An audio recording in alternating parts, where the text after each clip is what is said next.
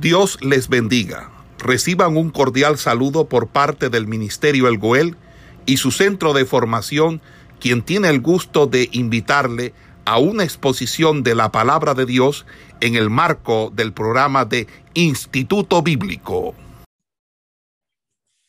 Bueno, continuando con el desarrollo eh, o el estudio que estamos haciendo del libro de los Hechos, eh, vamos a mirar hoy eh, con respecto a lo que fue el llamado de Pedro. Usted sabe que estamos haciendo como un enlace eh, de varios personajes que nosotros vamos encontrando en el libro de Hechos, pero que cada uno de ellos tiene relación entre ellos. Ya en la clase pasada estuvimos hablando un poco del apóstol Pablo, que más adelante vuelve y sale, como muchos de estos personajes de los que estamos eh, hablando eh, en este libro. Entonces, mire lo siguiente. La iglesia cristiana, bueno, siguió ganando. Eh, muchos cristianos, muchas personas se estaban convirtiendo, tanto judíos en Judea, en Galilea, se estaban convirtiendo dentro de los samaritanos. La iglesia comenzó a crecer a lo largo de la costa mediterránea, que fue un lugar donde predicó eh, Felipe. Y vemos cómo el trabajo que cada uno de estos hombres fue realizando sirvió para que la iglesia se expandiera. Y ahí es donde ahora vamos a mirar eh, el trabajo que hace Pedro dentro de este crecimiento de la iglesia. Entonces, mire esto. Había llegado la hora de predicar a quienes no eran descendientes de judíos, no eran descendientes de samaritanos. Y es ahí cuando se comienza a predicar el Evangelio o es llevado el Evangelio a los gentiles. Y mire Mire esto, cuando los misioneros cristianos llevaron el Evangelio a los gentiles, se encontraron con un grupo de personas que eran piadosas, personas que eran temerosas de Dios. Se trataba de gentiles que no habían abrazado eh, totalmente la religión judía, y por lo tanto no podían ser calificados ni como paganos ni como prosélitos. Estas personas conocían la Septuaginta, pero no habían sido incorporados al, al judaísmo. Entonces, mire esto, debido a que no se habían sometido eh, algunas reglas de la ley mosaica, como eran eh, la circuncisión, como eran el bautismo, como eran eh, los sacrificios, pero eran personas que tenían el conocimiento de, la palabra y eran personas pues, que eran temerosas de Dios. Y muchos de estos hombres piadosos aceptaron, recibieron las enseñanzas del Evangelio y a través de esas enseñanzas, de esas predicaciones, ellos se convirtieron o arroparon la fe cristiana y creyeron en Jesús como su Salvador. Entonces, entre estos estaba o se encontraba Lidia, era una mujer que vendía púrpura en Filipos. Se convirtieron también algunos griegos en Atenas. Se convirtió Ticio justo en Corintios. O sea, se comenzó a convertir mucha gente más allá de judíos, de samaritanos, debido a que el Evangelio comenzó a expandirse hacia otras naciones, hacia otros lugares. Y eso hizo que el Evangelio llegara a esas personas, a los gentiles. Entonces, mire, que vamos a seguir analizando allí. También encontramos eh, a alguien, el cual Lucas se toma el tiempo para hablar o hacer eh, una mención dentro del relato que él está haciendo en el libro de los hechos. Y es cuando él habla con respecto a Cornelio. Y se toma siempre un largo eh, o un, un extenso comentario para hablar con respecto a este hombre. Entonces, mire lo siguiente. Aunque Cornelio oraba al Dios de Israel, no conocía a Jesucristo. Con todo, con todo y eso, Dios escuchó y respondió su oración. Entonces mire esto.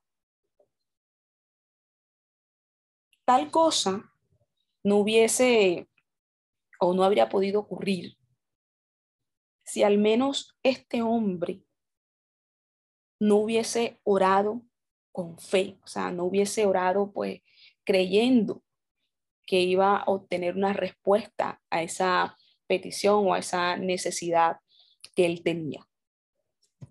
Cornelio entonces oraba a Dios y estaba pidiéndole que obrara, que hiciese algo. Y todo esto lo estaba haciendo porque tenía la fe en que Dios algo podía hacer. Pero mire esto, y es algo que a mí me llama mucho la atención, es que este hombre, Cornelio,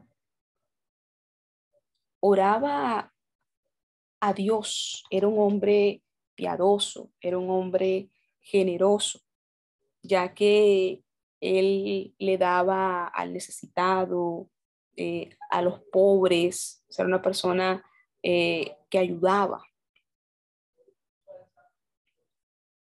Entonces, ayudaba a su prójimo en medio de su necesidad o cuando estaba pasando un momento difícil. Pero Lucas revela o nos habla que Dios estaba preparando o estaba tratando con Cornelio para que este hombre entrara a, la iglesia cristiana o fuera arropado por la fe cristiana. Y Pedro, para recibirle en ella como miembros plenos. Entonces, mire esto. Lucas dedica, como les decía ahorita, casi un capítulo y medio para narrar esta situación con Cornelio.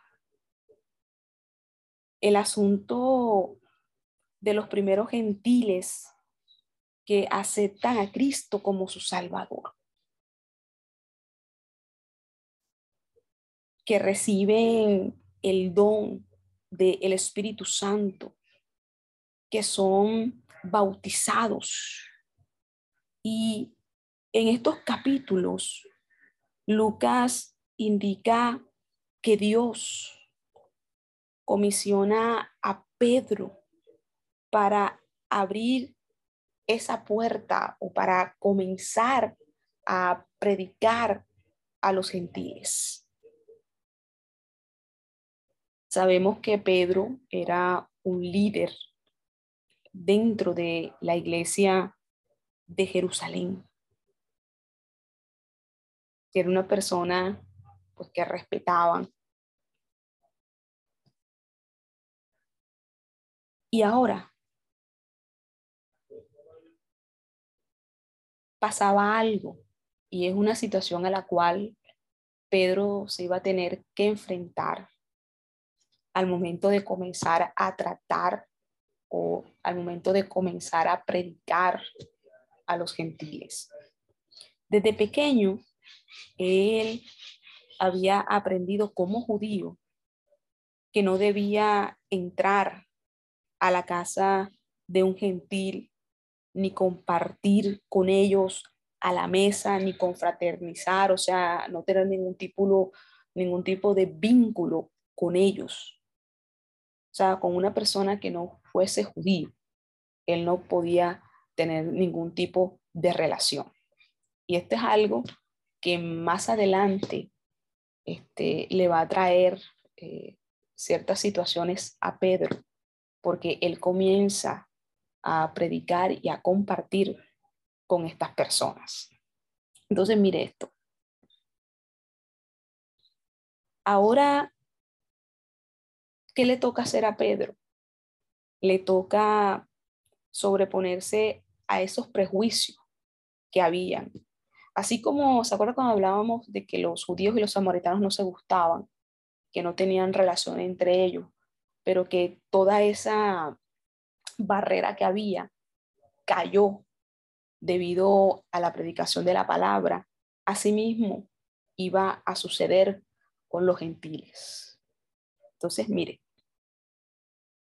ahora él debía eh, aprender a, a, a manejar esos prejuicios que había y aceptar como hermanos, hermanas en la fe a estos gentiles que se estaban convirtiendo a Cristo,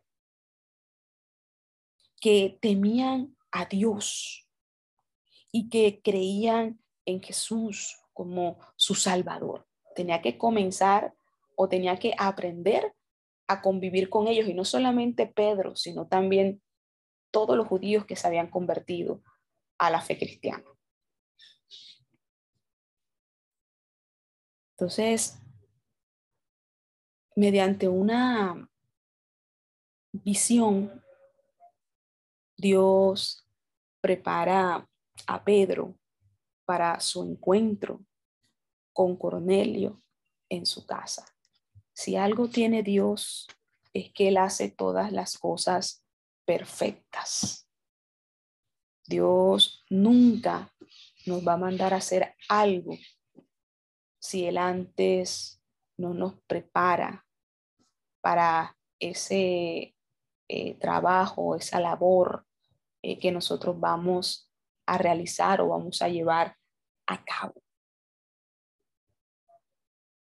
La lección que Dios da a Pedro a través de esta visión, porque la visión que tiene eh, Pedro es de animales limpios e inmundos,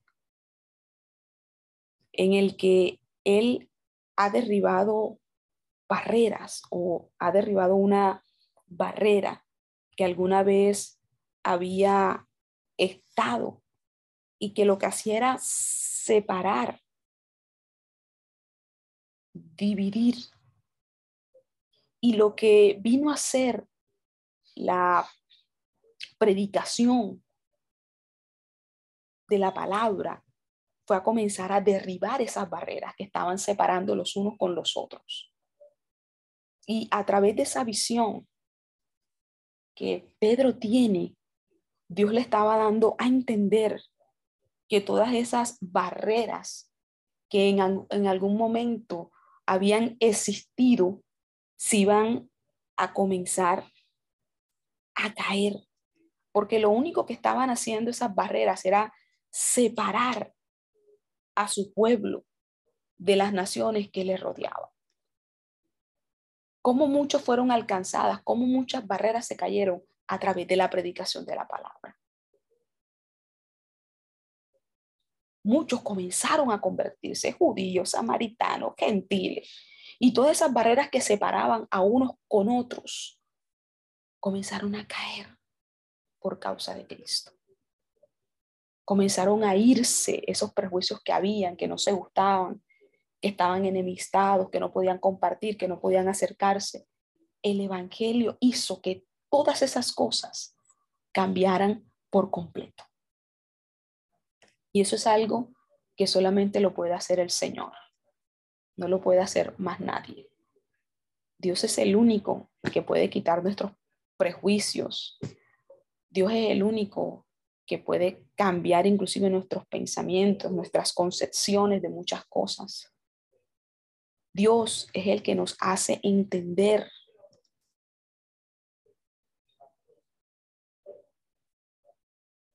Y por eso esta es, esta es una lección pues muy importante para la vida del el apóstol Pedro, por el trabajo que él iba a realizar.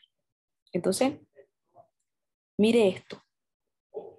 La barrera entre los cristianos judíos y los cristianos samaritanos había quedado abolida, ya no existía. Cuando Pedro y Juan fueron a Samaria para recibir a los creyentes, o sea, para recibir a los samaritanos, a todos ellos que estaban convirtiendo como miembros plenos en la iglesia, no hubo ningún tipo de problema. Todos los aceptaron y comenzaron a convivir y a, compartir entre ellos. Pero ahora ha llegado el momento, o había llegado el momento, para extender ese mismo privilegio a los creyentes gentiles. Y es ahí el punto vamos a, mirar eh, en esta tarde. Era momento de expandir ese mismo privilegio que habían tenido ellos, pero ahora a los gentiles. Es que mire, es Dios, no el hombre, no hombre alguno, es Dios quien quita las barreras. Fue Dios quien quitó las barreras que habían entre judíos y gentiles. O sea, todo ese poco de barreras que existían, que habían, Dios las quitó porque fue Él quien lo hizo. Fue Él el que tocó los corazones. Fue Él el que les hizo entender las cosas. Fue Dios. Dios instruye a Pedro para que acepte a los creyentes gentiles. Recuerde que Pedro venía con una crianza desde pequeño, en donde le habían inculcado ciertas cosas, pero ahora todo esto iba a cambiar. ¿En qué sentido? En que él se iba a tener que relacionar con los gentiles. Entonces, mire, Dios estaba preparando a Pedro para esto lo estaba instruyendo. Porque a él iba a tocar introducirlos o hacer que estos gentiles que se habían convertido también participaran o fueran miembros de la iglesia.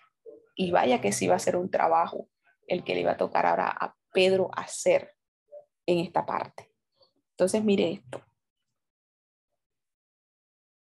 Fue Dios no fue Pedro quien abrió las puertas para que eh, los gentiles se convirtieran o hiciesen parte de la iglesia. Fue Dios en medio de todo este mover que nosotros hemos venido eh, mirando en el libro de Hechos. Siempre ha sido Dios quien ha estado en medio de todas las cosas. Es Dios quien ha estado en medio de todas estas situaciones que nosotros hemos venido eh, observando, analizando en el libro de los Hechos, es, ha sido Dios el que ha usado a todos estos hombres, a todos estos ministros, a todos estos siervos.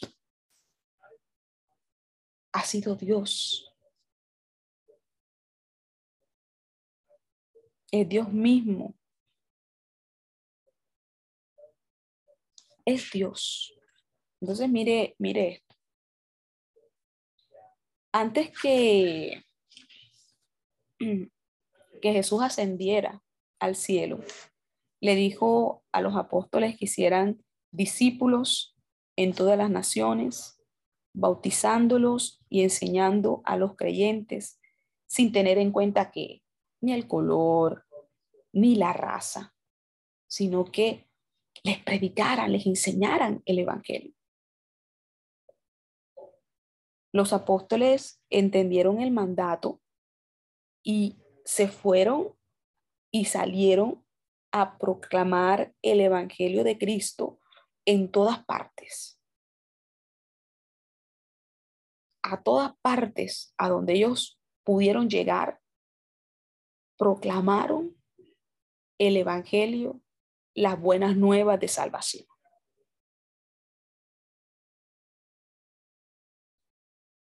A todas partes. Porque le dijo que fueran testigos en Jerusalén, Judea, Samaria y hasta lo último de la tierra. O sea, que salieran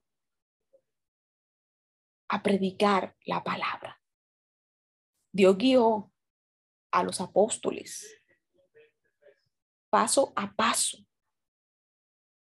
mientras que la iglesia se iba desarrollando. Dios los guió, los direccionó. Primero en Pentecostés, con los judíos devotos que, que se arrepintieron, que fueron bautizados y que recibieron el Espíritu Santo. Luego, después de la persecución que tuvo como consecuencia la muerte de Esteban, Luego, cuando entraron a Samaria eh, a predicar las buenas nuevas, donde Felipe fue ese instrumento que Dios usó para predicar su palabra. Luego, con la visita de Pedro y Juan a Samaria, cuando oraron por todos estos creyentes samaritanos que se habían convertido. Y no solamente oraron por ellos, sino que recibieron el Espíritu Santo y fueron bautizados. Entonces, en medio de todas estas cosas, Dios siempre estuvo presente. Nada fue hecho por un hombre, todo fue hecho por Dios, usando a estos hombres como unos canales, como unos instrumentos para llevar a cabo su propósito, como nos usa a cada uno de nosotros para llevar a cabo su propósito. Entonces, mire esto. Luego, a través de esa visión que le da de animales limpios e impuros, esa visión que le da a Pedro, Dios lo estaba preparando para que él predicara el Evangelio. ¿En dónde? En la casa del centurión romano. ¿Y quién era ese centurión romano? Cornelio. Dios lo estaba preparando, Dios estaba preparando a Pedro para este momento con este hombre. Y mire esto, estos gentiles representativos recibieron el Espíritu Santo y fueron bautizados. Estos hombres, estos, porque muchos gentiles que eran personas importantes, que se convirtieron, ellos recibieron de parte de Dios. Entonces, mire esto, vamos a seguir aquí eh, observando.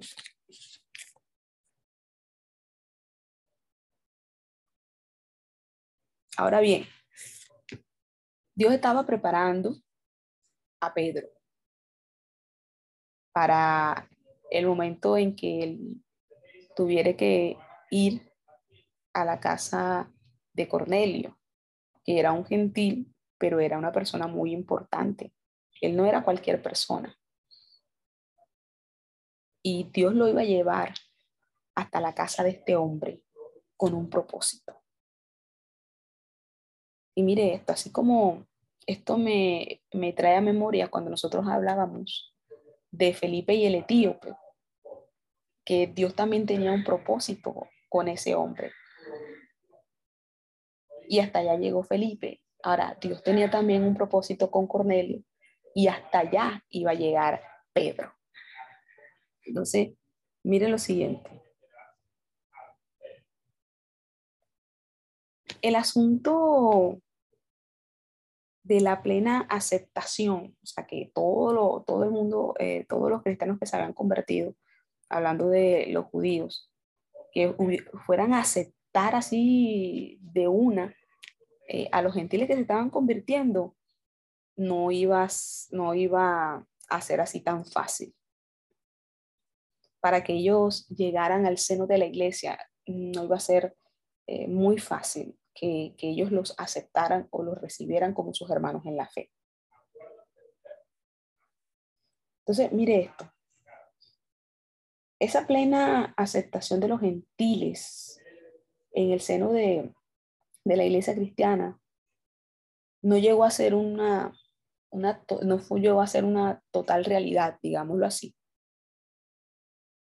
sino que hasta que Pablo y Bernabé volvieron de su primer viaje misionero y contaron a los miembros del concilio de Jerusalén sus experiencias entre los gentiles. Mire esto. Y como les decía yo ahorita, estos personajes se van entrelazando unos con otros. Entonces, mire esto. En la reunión de este concilio se debatió si los creyentes gentiles debían o no someterse a la circuncisión. Para el judío, la circuncisión significaba que él pertenecía al pacto que Dios había hecho con Abraham. Así, los cristianos judíos se cuestionaban que los gentiles no se sometían a esto, o sea, hablando de la circuncisión, para que fueran miembros del pacto de Abraham. Mire esto. Y todas este, estas cosas estaban generando un conflicto entre judíos y gentiles. Estaba creando una serie de, conflictos, estas cosas. Entonces, mire esto. Guiados por el Espíritu Santo, que eso es muy importante que nosotros siempre nos dejemos guiar por el Espíritu Santo, del pedirle a Dios que nos dé sabiduría, porque hay momentos en que llegan, llegan situaciones, llegan momentos en que nosotros necesitamos sabiduría de lo alto para resolver una situación. Necesitamos que el Espíritu Santo nos guíe, nos dé una luz, nos dé una dirección para nosotros poder proceder eh, eh, en ciertos momentos. Y este era un, un momento como esto. Imagínense esta situación entre judíos y gentiles. Pero mire esto, guiados por el Espíritu Santo, los integrantes del concilio de Jerusalén determinaron que los gentiles no tenían que someterse a la circuncisión, pero sí a, la, a lo que eran las regulaciones que eran consideradas en las sagradas escrituras antes de la ley mosaica. Porque eso era lo que los judíos de cierta manera reclamaban, que ellos no se iban a someter absolutamente a nada. Entonces, ¿cómo ellos iban a ser parte si ellos no iban a estar eh, sujetos a esto? Entonces, estos hombres guiados por el Espíritu Santo, pues llegaron a esta, a esta resolución o a esta decisión. Entonces, mire, cuando Pedro predicó en Cesarea y bautizó eh, a la familia de Cornelio, no se dijo nada ni, se hizo eh, mención con respecto a este asunto de la circuncisión que para los judíos era muy importante. Dios mismo guió a Pedro, a los apóstoles y a los creyentes judíos de Jerusalén para que recibieran a quienes, a los gentiles. En años posteriores, Dios guió a la iglesia también para admitir a los gentiles. Dios es el que determina la dirección y el desarrollo de la iglesia. Era Dios quien los estaba guiando a, cada uno de ellos. Entonces, vamos a mirar eh, algo aquí que vamos a encontrar eh, en, en, estos relatos que hace Lucas. Lucas relata que Dios ha hecho posible o hizo posible el encuentro entre Cornelio y Pedro. Este encuentro propiciado por Dios. Por tanto, Pedro tenía toda la autoridad de predicar el Evangelio o de predicarle la palabra a este hombre. Y no solamente eso, él tenía la autoridad de predicar el Evangelio a los gentiles y aceptarlos como cristianos.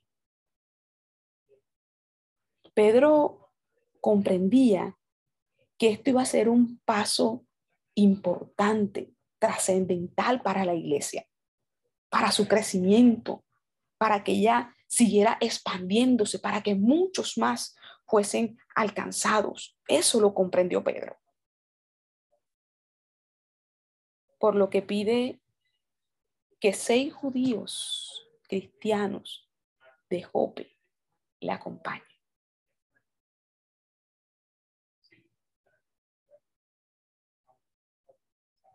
Y no solamente eso, sino que Cornelio está también o estaba también muy consciente de lo importante de ese encuentro, de ese suceso, de eso que iba a acontecer allí, al momento de él reunirse o encontrarse con Pedro, con el apóstol Pedro. Por lo tanto, usted ve que este hombre invita amigos, invita parientes, cercanos a, cercanos a él para que fuesen a su casa. Mire, mire, mire esto. Ambos sabían que ese encuentro Dios iba a ser, Dios iba a hacer algo, era algo muy importante. Y era algo que tanto Pedro como Cornelio lo tenían claro. Entonces, mire, mire lo siguiente los apóstoles dieron a la iglesia cristiana una muestra de que Dios no tiene un favoritismo hacia nadie. Así como judíos fueron alcanzados, samaritanos fueron alcanzados, gentiles también iban a ser alcanzados. Dios no tiene favoritismo hacia nadie. Y es que ante su presencia, todos nosotros como creyentes somos iguales. Para Dios era igual el judío que se convertía. Para Dios era igual el samaritano que se convertía. Para Dios era igual el gentil que se convertía. Para Él todos ellos eran iguales, no había preferencia por uno, favoritismo por otro, no. Para Él eran todos los creyentes iguales. Iguales.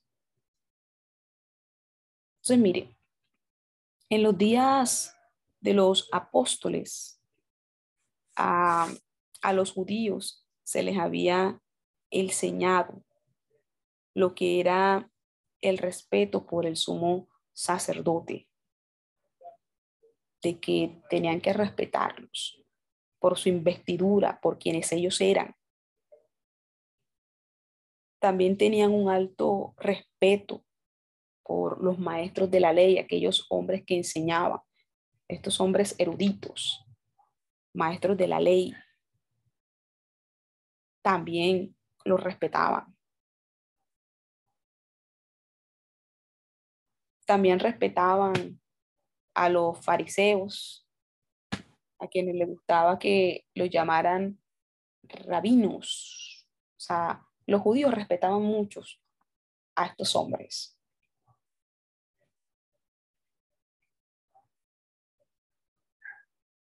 Sin embargo, hay algo que Jesús enseñó y que le enseñó a su pueblo, que es la humildad. Enseñó a su pueblo y nos ha enseñado a nosotros humildad. Y eso es muy importante.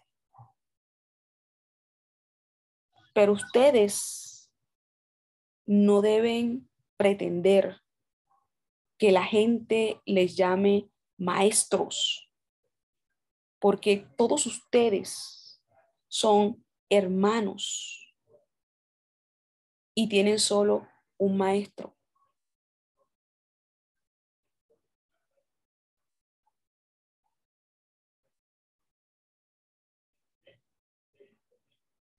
Enseñándoles humildad, a que no se fueran a envanecer o, que el orgullo se les, se les fuese a meter por la manera en cómo ellos enseñaban, cómo predicaban, por los milagros, por las señales, por los prodigios, por todo lo que ellos estaban haciendo. Siempre les inculcó humildad, a no creerse más de lo que eran. Y eso fue una lección, una enseñanza que él impartió sobre ellos. Y que déjeme decirle, en estos tiempos se hace necesario que nosotros aprendamos a ser humildes. Y cuando yo le hablo de humildad, no le hablo de que uno tiene que andar como loco o arrastrado. No, no, no, no, no, no. Humildad. Cuando Jesús les hablaba a sus discípulos, hacía referencia a que nosotros siempre debemos de tener los pies puestos, como dicen por ahí, sobre la tierra. Que por más que Dios nos use, que por más señales que Dios haga a través de nosotros, por más conocimiento de nuevo, oratoria, nosotros podamos tener, eso no puede hacer que nosotros nos llenemos de orgullo o que creamos que somos mejores que los demás. No, Señor. O que usted espere que le digan reverendo, apóstol. Nosotros somos siervos inútiles, porque nada de lo que hacemos lo hacemos por nosotros, lo hacemos porque Dios nos los ha dado a nosotros. ¿de qué nos vamos nosotros a vanagloriar.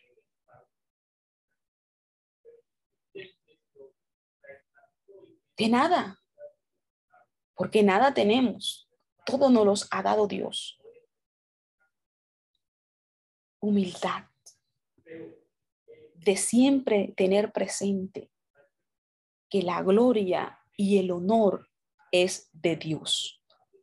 Que si Dios nos permite hacer algo, ha sido por Él y no por nosotros, sino por Él en nosotros. Humildad. Estos hombres, los fariseos, los saduceos y toda esta gente, le gustaba que les dijeran eh, maestro, le dijeran esto, le dijeran los otros, le dijeran tantas cosas. Pero es que nosotros no necesitamos el reconocimiento de los hombres, como si querían ellos que la gente les reconociera, ¿no? Con que Dios a nosotros nos reconozca es más que suficiente, así sea que nadie en esta tierra nos reconozca. Porque es preferible eso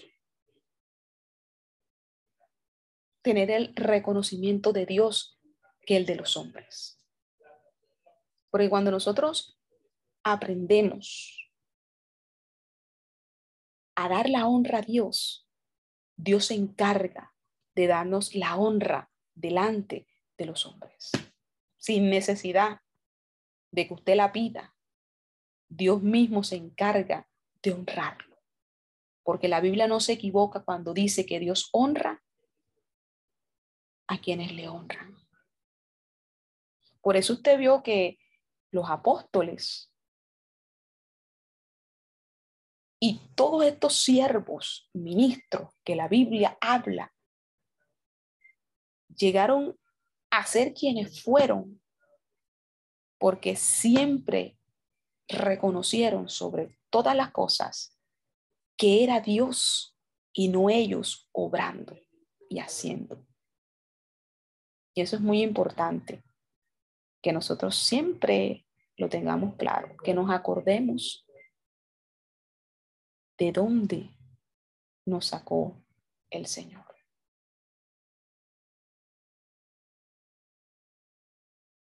Eh, están, están allí. Sí. Ah, ok, ok, ok, ok. Eh, bueno, listo. Entonces vamos a ir concluyendo allí, vamos a ir cerrando, cerrando, cerrando eh, cositas allí. Entonces, mire esto. Enseñó a su pueblo la humildad.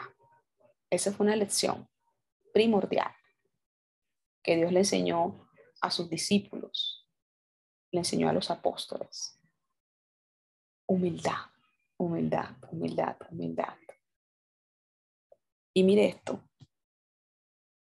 ciertamente los líderes que sirven bien o los ministros que sirven bien en la iglesia se merecen todo nuestro respeto, se merecen toda nuestra admiración, porque son personas de testimonio y que con su trabajo con su servicio han dado muestra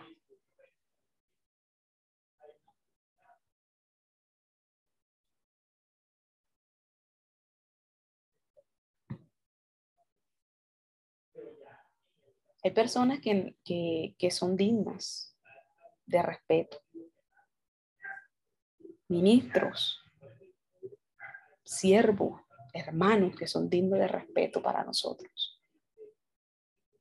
por la manera en cómo le sirven a Dios. Son dignos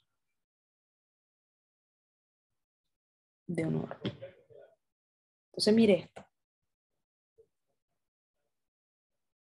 La palabra, las escrituras nos enseñan que debemos obedecer a nuestros líderes, aquellos que nos presiden, que están en autoridad.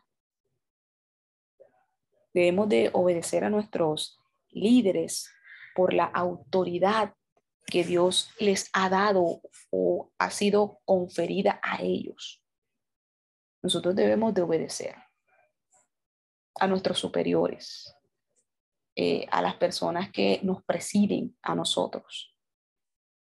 Debemos de respetar, porque Jesús lo enseñó. Pero el respeto es algo que se gana, mas no es algo que se pide. Y cuando las personas a uno lo respetan, cuando uno es ejemplo, cuando uno es ejemplo, siendo un servidor que escucha en obediencia las palabras de Jesús. Si alguno quiere ser el primero, que sea el último de todos y el servidor de todos. Mire esto. Si alguno quiere ser el primero, que sea el último de todos y el servidor de todos. Vaya, vaya. El respeto es algo que uno se gana. ¿Y cómo se gana? Con nuestro testimonio.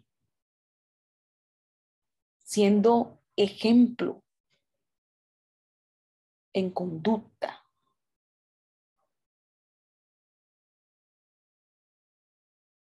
Y hay veces que sin necesidad de decir las cosas,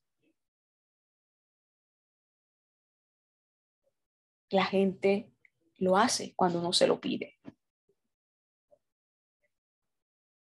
Y eso es algo que en esta tarde se lo voy a dejar a usted para que se lo lleve y medite en él. El respeto es algo que no se pide, sino que se gana. Se gana. El respeto se gana. Y por eso es que yo le digo, en la iglesia hay gente que es digna de respeto, que uno la respeta, independientemente de que tenga ministerio o no tenga ministerio. Hay hermanos en la congregación que quizás usted no los ve en el púlpito, que quizás usted todavía no los ve ejerciendo un ministerio, pero son personas que son dignas de nuestro respeto.